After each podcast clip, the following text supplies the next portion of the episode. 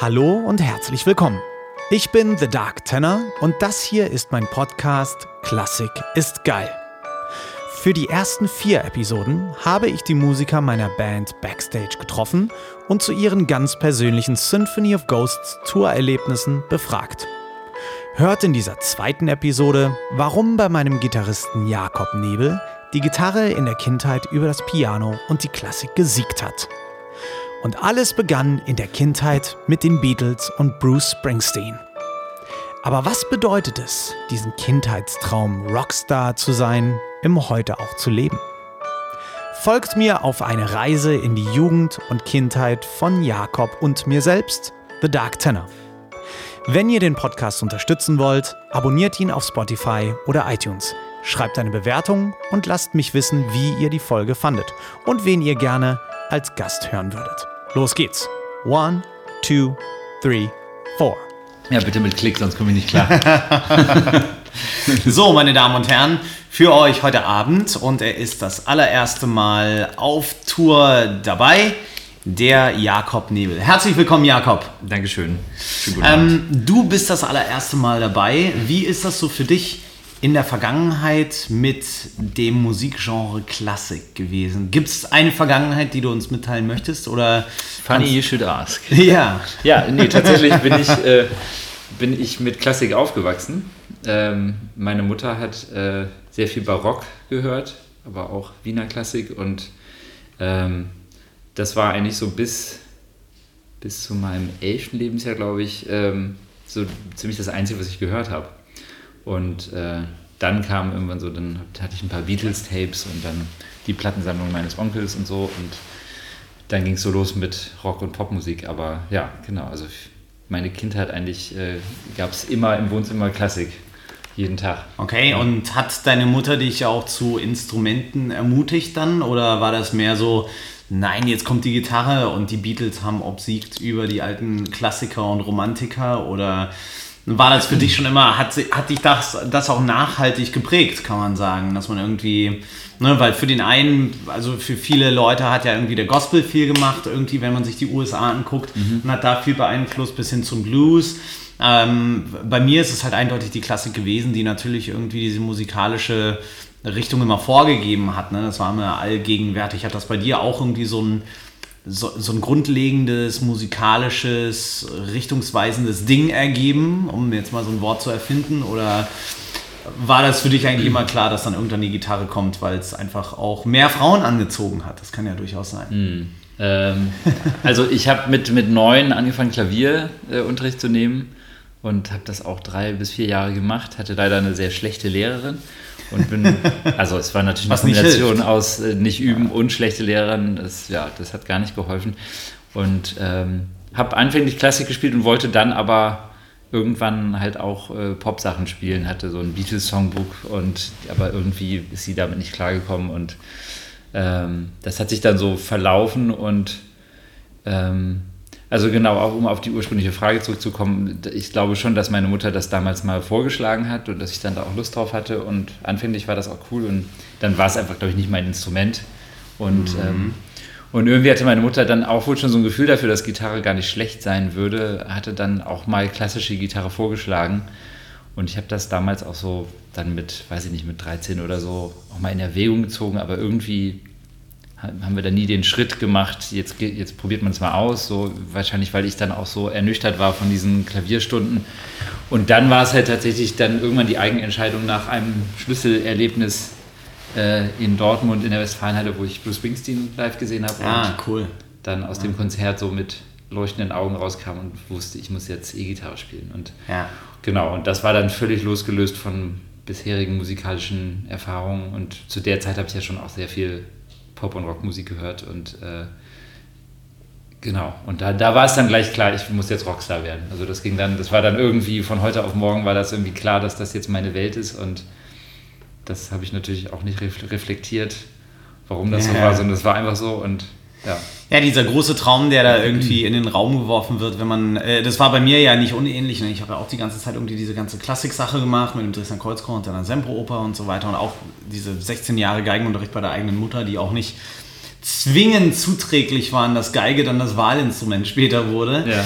Aber ähm, tatsächlich war das dann auch, wenn man das erste Mal so einen Rockkünstler oder einen Popkünstler gesehen hat äh, und das ganze Licht und was da alles so passiert, das ist irgendwie für ein Kind offensichtlich nochmal ein bisschen anders äh, imponierend und ähm, weckt dann doch den einen oder anderen Traum. Und das hat ja bei dir dann auch dazu geführt, dass es dann so wurde. Du mhm. wurdest ja dann auch Rockstar, wenn man das jetzt als, ist das für dich ein Beruf oder Berufung oder ist das einfach nur ein Wort, was auch was auch komisch klingt eigentlich so, weil als Kind hat man das natürlich immer gesagt, heutzutage sagen die Kids ja, ja, ich werde YouTube-Star oder ich werde, äh, es gibt viele Kids, die sagen, ich werde berühmt, mhm. so.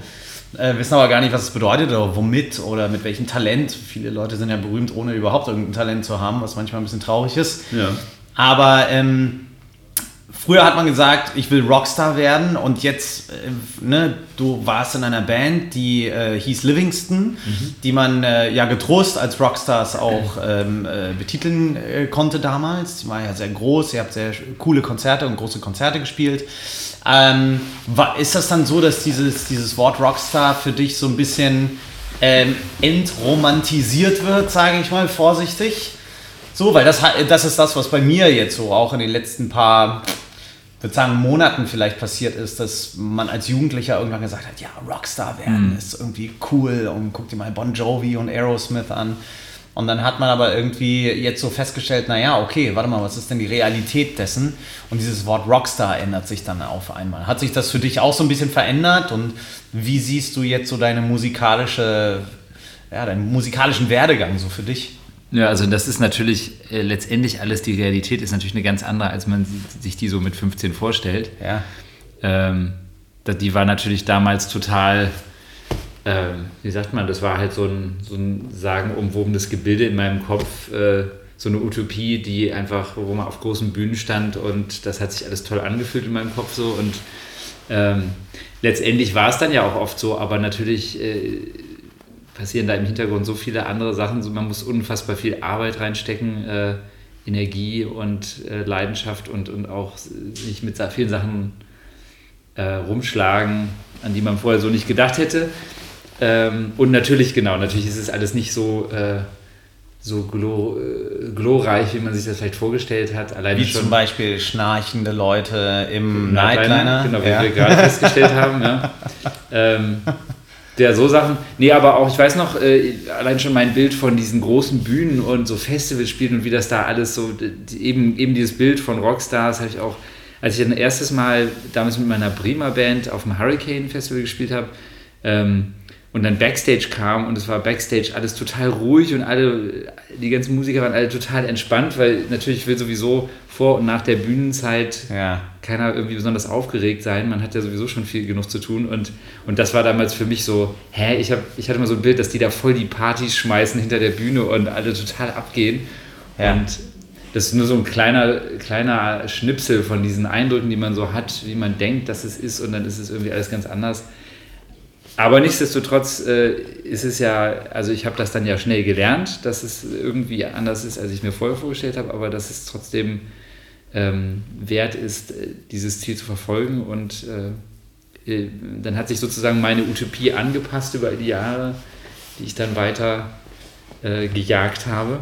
Mhm. Und, ähm, und irgendwie letztendlich ging es und geht es auch jetzt noch, obwohl ich jetzt halt so Sideman geworden bin. Es geht irgendwie immer um dieses äh, um irgendwie so ein sagenumwobenes Etwas in der Ferne, was irgendwie immer noch glorreicher wird und äh, größere Bühnen, äh, mehr Leute, was weiß ich, oder größere Studios. Ich habe keine Ahnung, was der, der, das Ziel ändert sich ja auch immer oder wo man gerade darauf hinarbeitet, aber das ist irgendwie so getrieben sein, ist glaube ich schon.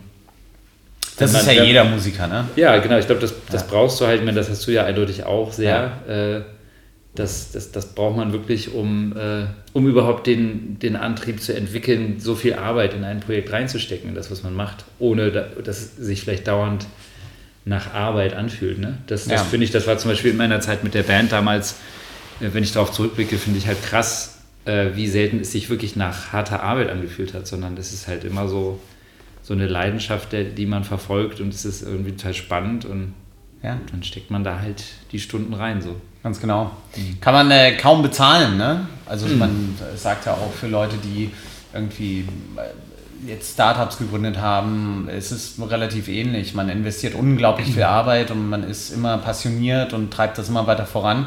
Der Zweifel ist auch ein stetiger Begleiter. So, der mhm. ist manchmal genauso stark wie der, der sagt, ey, es ist alles cool. Auf jeden Fall, ja. So, der gehört immer dazu, aber ähm, ich meine, du bist ja auch ein sehr kreativer Mensch, der auch Songs schreibt und so weiter und so fort. Ich habe inzwischen gelernt, und das ist für, für, für die Zuhörer und für die Fans, äh, die denken natürlich, die, die sehen uns, wie wir auf die Bühne gehen und die denken natürlich überhaupt nicht darüber nach, dass man vielleicht auch zweifelt auf der Bühne. Mhm. Und ähm, äh, vielleicht auch in diesen ganzen Prozessen vorher, ja, wenn man Songs schreibt und so weiter und so fort, wie oft man das verwirft und wie oft man an sich selbst zweifelt und an den Fähigkeiten und sagt so einfach so, nein, äh, verdammt nochmal, das kann ja wohl nicht wahr sein. Und inzwischen tatsächlich habe ich diese Energie des Zweifels aber für mich entdeckt und wandle die eigentlich eher in positive Energie um und habe festgestellt, es klingt jetzt alles total esoterisch für alle da draußen, aber tatsächlich ähm, ist es auch nichts anderes als eine Energie, die aber negativ ist und die man aber als Antrieb benutzen kann, um wiederum Neues zu schaffen. Mhm. Und inzwischen habe ich das für mich so ein bisschen entdeckt, dass wenn ich an etwas zweifle, da gar nicht lange dran rum nachdenke, sondern sage so, okay, alles klar, äh, weg. Du kannst ja als Künstler oder als Musiker oder als Komponist oder als Songwriter oder als Maler oder wie auch immer, du kannst es ja nochmal neu machen. So, das ist ja, ja das Schöne. Du bist, dein, dein, dein, dein Beruf und deine Berufung ist, Erfinder zu sein und kannst etwas Neues entstehen lassen und mhm. versuche diese Energie eigentlich eher dazu verwenden, dazu ähm, etwas Neues entstehen zu lassen. Wie machst du das? Hast du da schon, du warst sicherlich auch schon ein oder zweimal an der Grenze, wo du gesagt hast, so boah, alter Schwede, ja, was voll. soll das eigentlich? Ja, also klar, dass man so, auch so Momente hat, wie sicher auch jeder andere Mensch in, in seinem Leben und im Berufsleben auch kennt, dass man so, dass man zwischenzeitlich so äh, vielleicht fast so wie das Gefühl, man ist so ein sagt man das denn, Imposter auf Deutsch, so, das, also quasi so ein Scharlatan, der, der, genau. der, der, nur so nach außen hin ja, das Bild genau. gibt, dass er das hier voll drauf hat und ähm, ja. kann ich auch gar nicht so, also da bin ich, habe ich das Gefühl, bin ich auch immer noch auf der Suche nach dem Rezept, wie, wie man dann schnell so eine Momente, die ja immer mal wieder kommen, äh, überbrückt und, und dann eben wieder was, was Positives draus macht. So, ich merke, dass das bei mir extrem, also von ganz vielen Faktoren abhängig ist. Jetzt Aha. allein schon, wenn man so auf Tour ist. Ja. Ne, dann gibt es ja auch Abende, wo man sich echt unbesiegbar fühlt auf der Bühne so. Ja. Und wo du das Gefühl hast, es kann einfach nichts schief gehen. Und selbst ja. wenn, dann lachst du drüber und. Und dann passiert Würzburg. Richtig, ganz genau. Ja, aber das war halt auch so. Das war, das war doch das mit. Ähm, da ist das Set auseinander. Ich bin irgendwie die Stufe runtergelaufen. Ja. Das Set ist auseinandergefallen. Die Nebelmaschine hatte ein Problem. Die hat nicht ja. mehr aufgehört, Nebel zu produzieren. Genau, ähm, aber das war schon, das war schon, äh, das war für dich, glaube ich, noch härter als für mich die Show. Ähm, das fand ich dann schon fast wieder lustig. Ja. Aber für mich war, das war halt, ist jetzt ein gutes Beispiel zu dem Thema, so, äh, so völlig banale Sachen wie, das war, glaube ich, haben wir in Hannover gespielt und da hatte ich wirklich eine ganz tolle Show. Ja. Bis zu dem Moment, wo ich, ich war so in mir drin, ich habe so in mir geruht und war im Moment und dann haben wir Wicked Game gespielt und ich habe es halt ja. einen Ton höher gespielt. Und weil ich so drin war und es war dunkel und ich war auf dem falschen Bund, was, was mir schon sehr lange nicht mehr passiert ist. Und, ähm, und das kam dann ja erst raus, als die anderen Instrumente langsam dazu kamen, dass das halt völlig falsch war.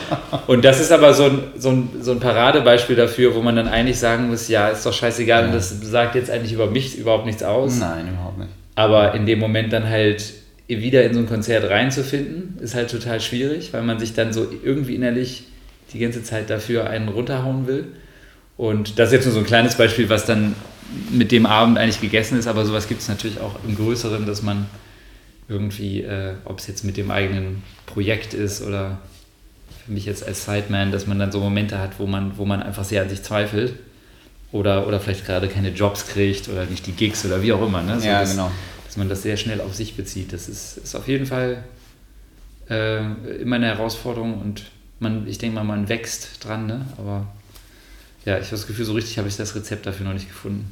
Ja, die Frage ist, also, ob es da überhaupt ein direktes Rezept für gibt. Ich meine, ja. ich habe ich hab irgendwie im Dresdner Kreuzchor relativ schnell gelernt, dass wenn solche Dinge passieren, dass man die halt wirklich versucht, so schnell wie möglich einfach wirklich aus dem Kopf zu geben und dann wenigstens für den Moment und für die Show, dass man dann einfach wirklich nach vorne denkt und diesen Fehler vergisst, ja. sozusagen. Ja, ne? klar.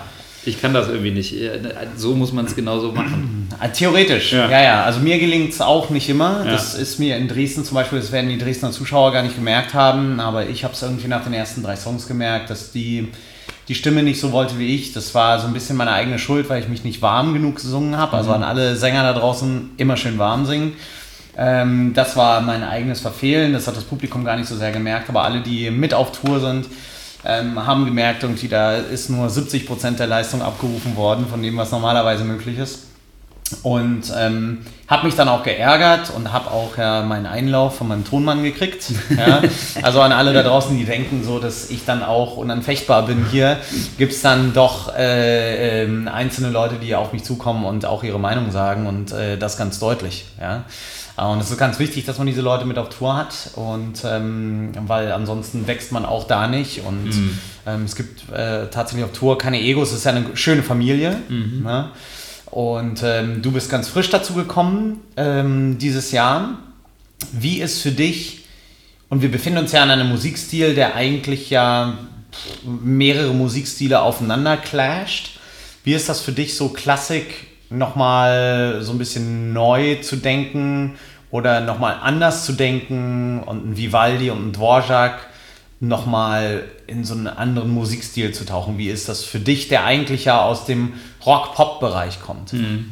Ja, also das ist, ist, auf jeden Fall interessant, weil ich, wie gesagt, in meiner Kindheit äh, sehr viel von Klassik umgeben war. Meine Mutter hat eine ganz große Leidenschaft dafür und, und ähm, hatte auch, ich habe das so mitgegeben gekriegt, immer so dieses, sie hat das alles sehr ernst genommen und, äh, und das hat ihr auch immer sehr viel, diese Musik hat ihr immer sehr viel gegeben und sie hatte auch immer extrem viel Hintergrundwissen und, ähm, und wahrscheinlich der, aus diesem Grunde, wobei das ja nicht an, wirklich anders ist, als, als wie du dann damit aufgewachsen bist, aber für mich hatte das dann so einen anderen Effekt, dass ich immer das Gefühl hatte, das ist so, wahrscheinlich, weil ich das noch von meiner Mutter kannte, das ist so, so ein ähm, so ein Heiligtum, so damit wird jetzt nicht ja. rumgefickt so, ne? Und ja. ähm, des, deswegen das, was du hier machst, ist eigentlich was, was ich von mir aus, auf den Gedanken wäre ich nie gekommen, weil das so, das waren für mich immer zwei Welten mhm. und das war immer, meine Mutter hatte diese eine Welt, die ich auch äh, schön fand und dann irgendwann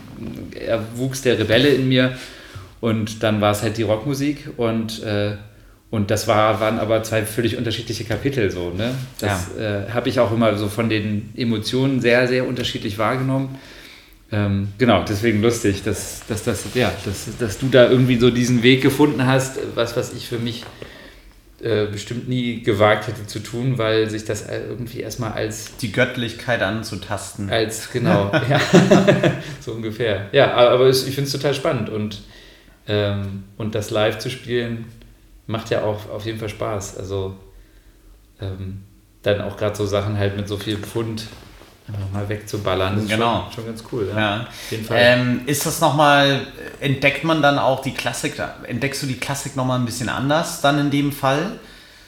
Und merkt man dann, dass irgendwie das Vivaldi und Dvorak, das vielleicht gar nicht, also die, die, die göttliche Klassik, ne? Und die alle, die das irgendwie so auf so einen, auf so einen ganz hohen Thron stellen und als unfehlbar sehen, würden ja, glaube ich, nie denken, dass das, was sie eigentlich gemacht haben, vielleicht Classic Rock heutzutage wäre mhm. oder dass Mozart ähm, kein Klassiker, sondern heutzutage ein Rocker gew geworden wäre oder ein Popper. Ja. Ähm, entdeckst du da die Klassik für dich auch nochmal so ein bisschen neu? Ich habe für mich zum Beispiel gemerkt, dass ähm, und vielleicht kommt der Prozess bei dir ja auch nochmal, aber wenn man sich dann tatsächlich Klassik anhört, und ich habe mich jetzt zu Hause auch dann nochmal ein bisschen mehr mit Klassik beschäftigt, wieder mit neuen Stücken, mhm. dass man anfängt, die auch anders zu hören, dass man die ganzen Streicherbewegungen, tiefe Streicherbewegungen, ähm, hohe Geigen und so weiter und so fort auf einmal anfängt, mit eher mit einem Gitarrengehör zu hören okay, ja. und die eher so zu verstehen und gleichzeitig zu kombinieren was kann ein Drumset jetzt dazu machen? Wie könnte zum Beispiel jetzt eine Bassgitarre dazu ja, ja, äh, spielen okay. und so weiter? Ne? Ja, lustig. Entdeckst du das schon so ein bisschen anders für dich? Oder? Also es gibt auf jeden Fall äh, halt auch Stücke, wo, wo man, wo so eine Rhythmik durchscheint, die dann irgendwie ein bisschen was Vergleichbares mhm. hat mit, mit äh, moderner Popularmusik, ne? wo man so sich zum Beispiel einen Schlagzeuggroove reinhören kann und so. Ähm, äh, das, ich ja, das ist eine interessante Frage. Müsste ich jetzt einfach mir mal wieder mehr klassische Stücke anhören. Ähm, also was, was auf jeden Fall, was ich mir schon öfters gedacht habe, das ist ja auch das, was du auf den Konzerten angesprochen hast, so wie so ein Stück damals vielleicht auf die Leute gewirkt hat, wenn es neu war und vielleicht ja. auch, auch ganz anders und bombastischer als was vorher kam und äh, wie man damit Leute auch schocken konnte. Das ist sowas, was ich immer total schade fand, dass man sich das auch wirklich nur ansatzweise heutzutage vorstellen kann. Richtig. Wie, also wie es ja. dann wirklich gewesen ist. Das geht ja auch noch weiter. Ich habe zum Beispiel als Gitarrist muss man ja eigentlich auch ähm, Led Zeppelin-Fan sein, was ich nie Klar. war. Mhm. Ähm, ich habe unglaublich Respekt für diese Band und was sie bewegt haben. Ähm, und das war immer so dieses Gefühl, so ne, auf Englisch sagt man, you had to be there.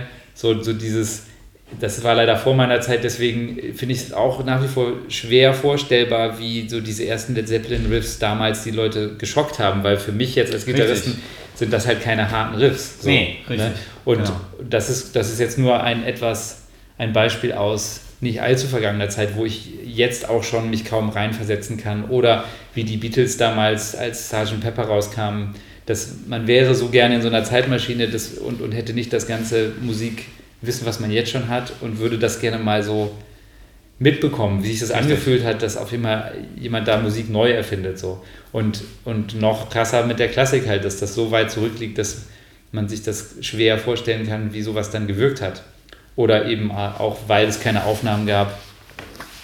Ja, wie, wie hat sowas im Konzert gewirkt auf die Leute und äh, weil das natürlich jetzt alles äh, und so habe ich das leider natürlich auch mal wahrgenommen, das war dann auch irgendwann ein Grund, warum ich mich so ein bisschen von der ganzen Klassik und den Klassikkonzerten abgewendet habe, damals so in den Teenagerjahren, weil das damals zumindest in Bremen, das war halt immer so, Ne? Man nennt es ja nicht ohne Grund ernste und U-Musik, in, also ja. E und U-Musik in Deutschland, das fand ich schon immer ja. albern, aber das ist halt, du gehst auf ein Klassikkonzert und es und dann da geht halt so die Bildung, das Bildungsbürgertum, die Akademiker oder Leute, die es sein wollen, hin und, und man hält irgendwie was auf sich. Und das finde ich so ein bisschen schade und nervt mich auch. Das habe ich in England zum Beispiel, in meiner, da habe ich ja lange gewohnt, äh, anders wahrgenommen. Da gibt es zum Beispiel auch Classic FM, das ist so viel durchmischt ja, da. Da werden zum Beispiel auch viele ähm, Film-Soundtracks gespielt und so, wo man so merkt, dass die Leute da, das würde in Deutschland äh, gar nicht gut ankommen, so, ne? das, äh, weil das, das muss halt streng getrennt sein in äh, Musik, die, äh, die man als gebildeter Mensch akzeptieren kann oder wertschätzen kann und, äh, und dann Musik, wie eben, die wir sie sonst spielen, die das nicht ist. Ne? Dabei findet ja so viel klassische Musik auch im Film statt Mhm. Ja, bis hin zu, die auch weltberühmte Melodien werden. Klar, aber das ist natürlich alles nicht so ernst zu nehmen, was, wie, wie das, was damals gemacht wurde. Das ist natürlich Richtig. alles nicht so musikalisch hochwertig. Richtig, die, die Frage ist halt, was, was ist halt, was ist halt hochwertig und was ist halt, was bedeutet es, dass so eine Melodie berühmt ist? Ne? Ja. Was macht das Ganze so wertvoll? Dass durch einen Kinofilm ähm, vielleicht jeder diese Batman-Melodie kennt oder Inception-Melodien oder ähm, was gibt es noch? Forrest Gump zum Beispiel ist mhm. auch so eine Geschichte. Ähm, was macht das aus? Ne? Und ähm, man kann jetzt nicht sagen, dass die Kompositionen ähm, im größten Teil irgendwie äh, weniger wert wären als die eines Beethovens beispielsweise. Natürlich merkt man, dass äh, viele dieser Filmkomponisten äh, einiges aus berühmten Klassikstücken übernommen haben. Das merkt man teilweise stark. Aber die Frage ist ja wirklich, ähm, warum soll das weniger wert sein Voll. und warum ist das U-Musik und ja. nicht E-Musik? Ja. Und dann kommt man ja noch ein Schrittchen weiter zu dem, was in Computerspielen passiert, die ja manchmal noch eine viel, viel höhere Reichweite und eine viel, viel höhere Vielfalt auch an Zuschauern und Anwendern haben in dem Fall, weil es Computerspiele sind, mhm. ähm, die aber trotzdem diese klassische Musik hören, ja, wie bei mhm. Assassin's Creed zum Beispiel. Und das ist dann die Frage so, was macht das denn, was macht das denn jetzt zu einem erfolgreichen Klassikstück? Klassik nicht als Epoche, aber als empfundenes, das ist halt Klassikstück. Ja. Ja. ja. ja, also total spannend und ich, wie gesagt, ich finde es halt sehr schade, dass da müsste man jetzt wahrscheinlich äh, soziologisch in unsere Vergangenheit gehen in diesem Land, ähm, um zu gucken, warum, warum das für uns als Volk so wichtig ist, dass, äh, dass Kunst im Allgemeinen, dass das halt so einen gewissen Wert haben muss und wer auch immer das entscheidet. Ähm, und alles andere ist halt irgendwie Käse so, ne? Richtig. Was halt, ja. wie gesagt, also das habe ich halt in England so empfunden, die Engländer haben das Problem weniger und ich glaube, die Amerikaner haben es noch mhm. weniger. Ja. Ähm, dass man da auch sich vielleicht noch weniger identifiziert, identifiziert über das ist die Musik, die ich höre und alles andere ist scheiße so.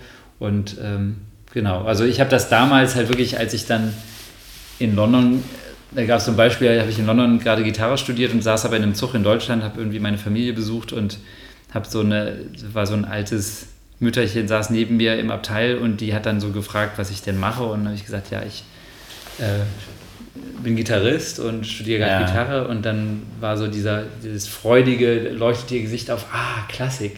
Und dann habe ich gesagt, nee, ich spiele E-Gitarre.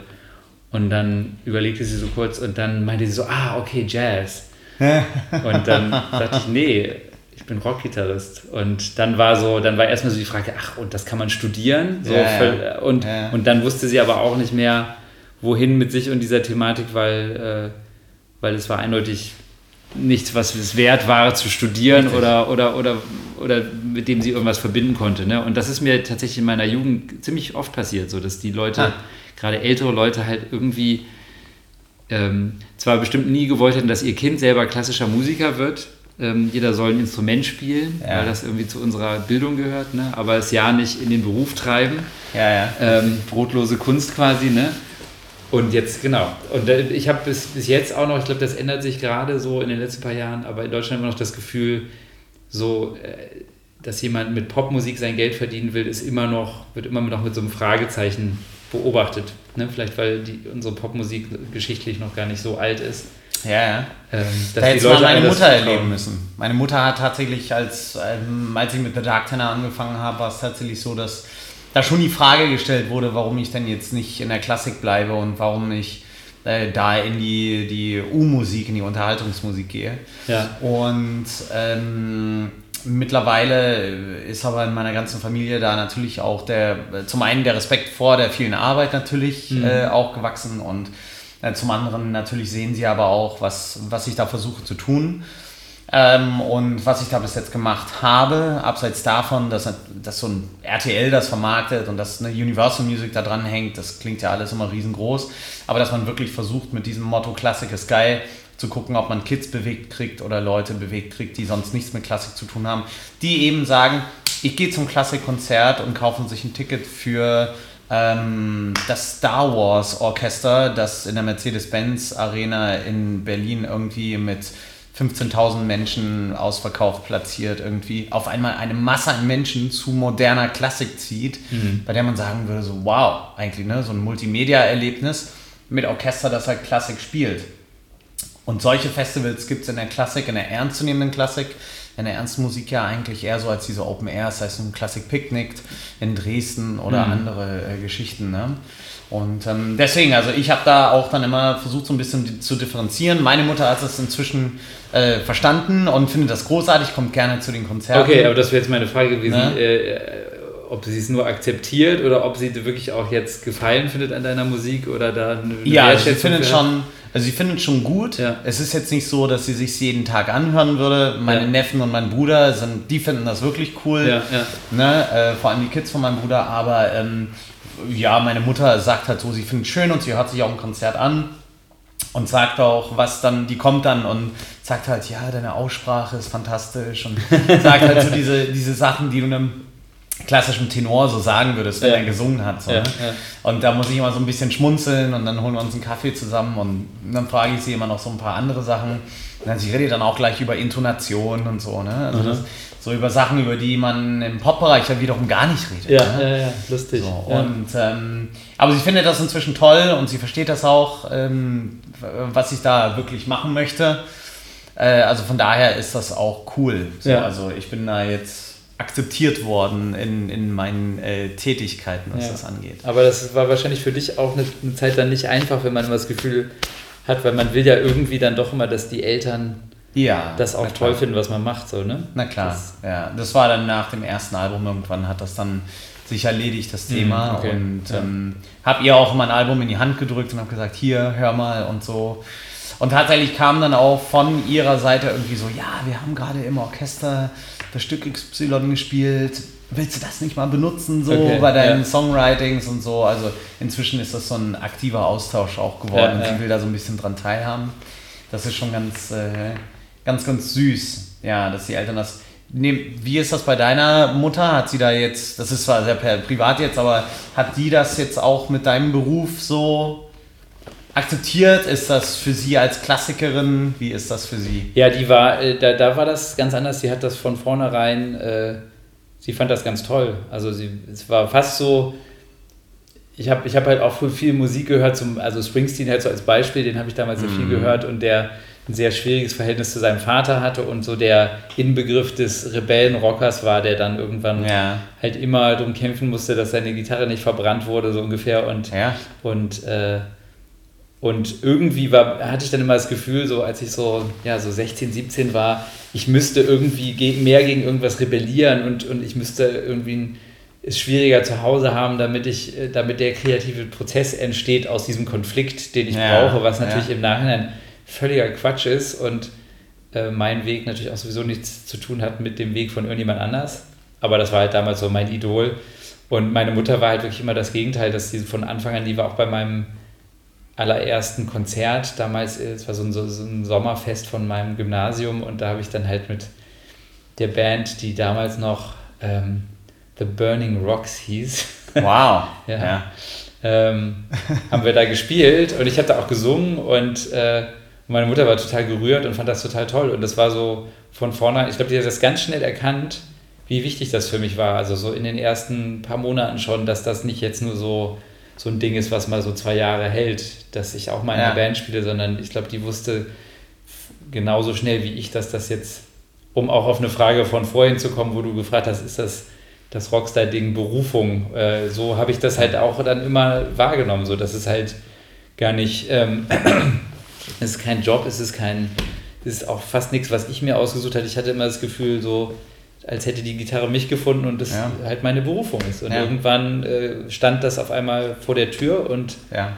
und ich habe es jetzt zum Glück aufgemacht und äh, Oh, genau. Und da, da habe ich aber von zu Hause immer total den Support gekriegt, was total schön war. Und äh, auch immer, wenn es dann mit Livingston, wenn wir dann Demos oder dann später Platten gemacht haben, dann äh, war meine Mutter immer total großer Fan und das war, war natürlich total schön, so das mit nach Hause bringen zu können, dafür so eine Wertschätzung zu haben oder sie bei den Konzerten zu haben. Das ist ja letztlich auch das, was man als Elternteil äh, machen soll und darf und muss ja auch, das Kind loslassen. Ne? ja. eher in den Träumen unterstützen, als es zurückzuhalten. Ja, das hat meine Mutter zumindest immer gemacht. Mhm. Sie hat halt immer gesagt, nichts ist unmöglich und man kann alles das schaffen, was man äh, tatsächlich machen möchte. Ähm, was, was auf jeden Fall, woran ich mich wahrscheinlich noch lange erinnern werde, sind die, sind die sagenumwobenen Soundcheck-Momente, äh, wo ähm, bei einem, bei einem Song, wo dann, ich glaube, hat Basti, Basti das immer mal angefangen, ne? Der, ja, ja. Dass, dass, er irgendwann einfach angefangen hat, völlig daneben zu spielen und dann sind wir anderen halt eingestiegen und, und ähm, bei, wo waren wir denn da? Welche Show war das? Das ist ja auch egal, aber ähm, jetzt kürzlich, ähm, genau in Dortmund, ne? da haben wir Change im Soundcheck gespielt und das war einfach mit extrem viel Selbstbewusstsein jeder aneinander vorbeigespielt und ich habe einfach mal irgendwann angefangen, Halbton tiefer als alle zu spielen, aber das dann halt einfach extrem durchgezogen und das hat, das war einfach... Und auch ernst dabei ja, gemacht. Königlich, wirklich. Ja. Also, ja. Genau, das habe ich glaube ich auch noch, vorher noch nie gemacht mit irgendeiner Band. Ja. Vielleicht veröffentlichen wir tatsächlich mal eines davon oder so. Man macht mal ein Video davon. Ja. Spaß und haut das mal raus. Ja. Also es ist sehr, sehr schön, dass du dabei bist. Ähm, diese Tournee hat mir sehr viel Spaß mit dir gemacht. Ähm, wir haben eine wirklich gute Zeit gehabt. Mhm. Ähm, Jakob hat auch einen völlig neuen Sound äh, in die Band eingebracht, äh, was ich total aufregend fand. Das hat sich in den Proben schon so ein bisschen abgezeichnet. Nach anderthalb Tagen waren wir ja schon irgendwie so, ja okay, was machen wir jetzt? Und ähm, haben aber ganz großartige Momente da eingefangen. Und äh, mein Lieblingsmoment übrigens ist äh, der Anfang von Renegades, was du da mit der ja, Gitarre ja. machst, und äh, der Anfang von Fade mhm. mit dem, äh, ich nenne es mal Wahlgesang. ganz vorsichtig, Wahlgesang, genau. Ja. also das ist ganz großartig. Ich finde es großartig, dass du dabei bist. Im Herbst bist du ja auch mit dabei mhm. auf der Laut- und Akustisch-Tour und da freue ich mich schon sehr drauf. Vielen Dank fürs Gespräch. Jakob Nebel, Gitarrist bei The Dark Tenor. Das war Episode 2 meines Tour-Podcasts. In einer Woche folgt schon Episode 3. Falls ihr bis dahin aber TDT-Entzug habt, findet ihr hier in der Beschreibung einen Link zur Playlist mit allen Songs, die ich auf Tour gespielt habe. Vergesst nicht, mich zu abonnieren und schreibt eine Bewertung. Bis Episode 3, Grüße von der dunklen Seite der Klassik.